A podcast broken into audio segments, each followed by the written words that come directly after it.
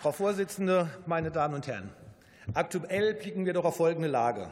Wir haben in Deutschland nicht nur mit die höchsten Spritkosten der Welt, sondern auch die höchsten Stromkosten der Welt. Der Stand Juni 2023 kostete die Kilowattstunde in Deutschland durchschnittlich 34 Cent. Allein im letzten Jahr wurde rund 235.000 Haushalten der Strom gesperrt. Da sind Hunderttausende Männer, Frauen, Senioren und Kinder, denen man den Strom abgeschaltet hat, weil die sich diesen nicht mehr leisten konnten. Dies war nebenbei ein neuer Rekord im besten Deutschland aller Zeiten. Ein Deutschland, das Fremden nicht nur die Miete, sondern auch die Heizung zahlt, wenn unsere eigenen Bürger diese im Winter teilweise aus Kosten abschalten müssen. Und in dieser Situation kommen Sie mit einem Industriestrompreis um die Ecke. Statt an einen günstigen Bürgerstrompreis für alle denkt die Linke also erst einmal an das Großkapital.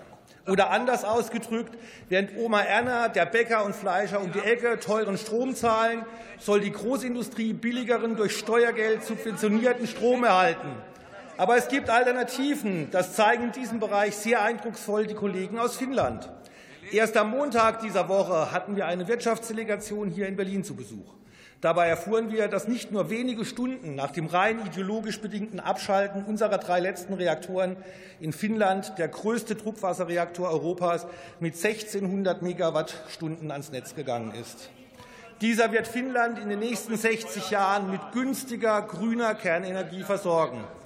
Interessant an dieser Stelle ist auch, dass mehr als 90 Prozent der anfallenden Restbrennstoffe verwertet werden können. Und das Beste, aktuell kostet die Kilowattstunde dort knapp 7 Cent, während Sie bei uns aktuell das Fünffache bezahlen. Es ist ein Armutszeugnis der Bundesregierung, dass wir als die viertgrößte Volkswirtschaft der Welt allein im August 16 Prozent unseres Strombedarfs aus dem Ausland decken mussten, während unsere eigenen Kernkraftwerke aus rein ideologischen Gründen abgeschaltet wurden. Das ist an Doppelmoral nicht mehr zu überbieten. Denn während sich die linksglühen Klimaterroristen auf die Straße kleben und weltbekannte Denkmäler wie das Brandenburger Tor oder die Weltuhr am Alexanderplatz beschmieren, wird der Steuerzahler und die Unternehmer in diesem Land wie eine Zitrone ausgequetscht. Um unsere Bürger zu entlasten, würden wir als AfD sofort die Stromsteuer auf ein Minimum reduzieren und grundlastfähige Energieträger, sprich Kernreaktoren, in diesem Land neu bauen oder wieder ins Netz bringen.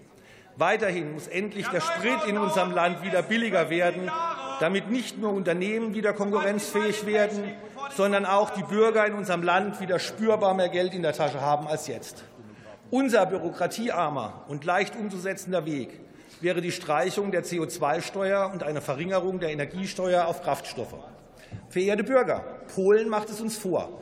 Dort kostet der Liter Super aktuell 1,32 Euro, während wir in Deutschland dank unserer linksgrünen Freunde wieder auf die 2-Euro-Marke hinsteuern. Daraus lernen wir, dass günstige Energieversorgung nur mit grundlastfähigen Energieträgern funktioniert.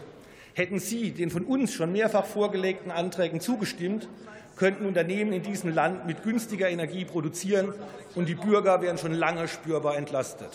Und deswegen setzen Sie sich endlich für eine starke Wirtschafts- und Energiepolitik mit Sinn und Verstand ein, statt auf Klimakleber und sonstige Ökoterroristen zu hören. Ansonsten zum Ende meiner Rede gestatten Sie mir bitte noch eine persönliche Anmerkung zu diesem Tagesordnungspunkt und zu diesem Antrag. Es war mir persönlich ein besonderes Vergnügen, zum wahrscheinlich letzten Antrag der Fraktion der Linken hier in diesem Parlament sprechen zu dürfen. Vielen Dank.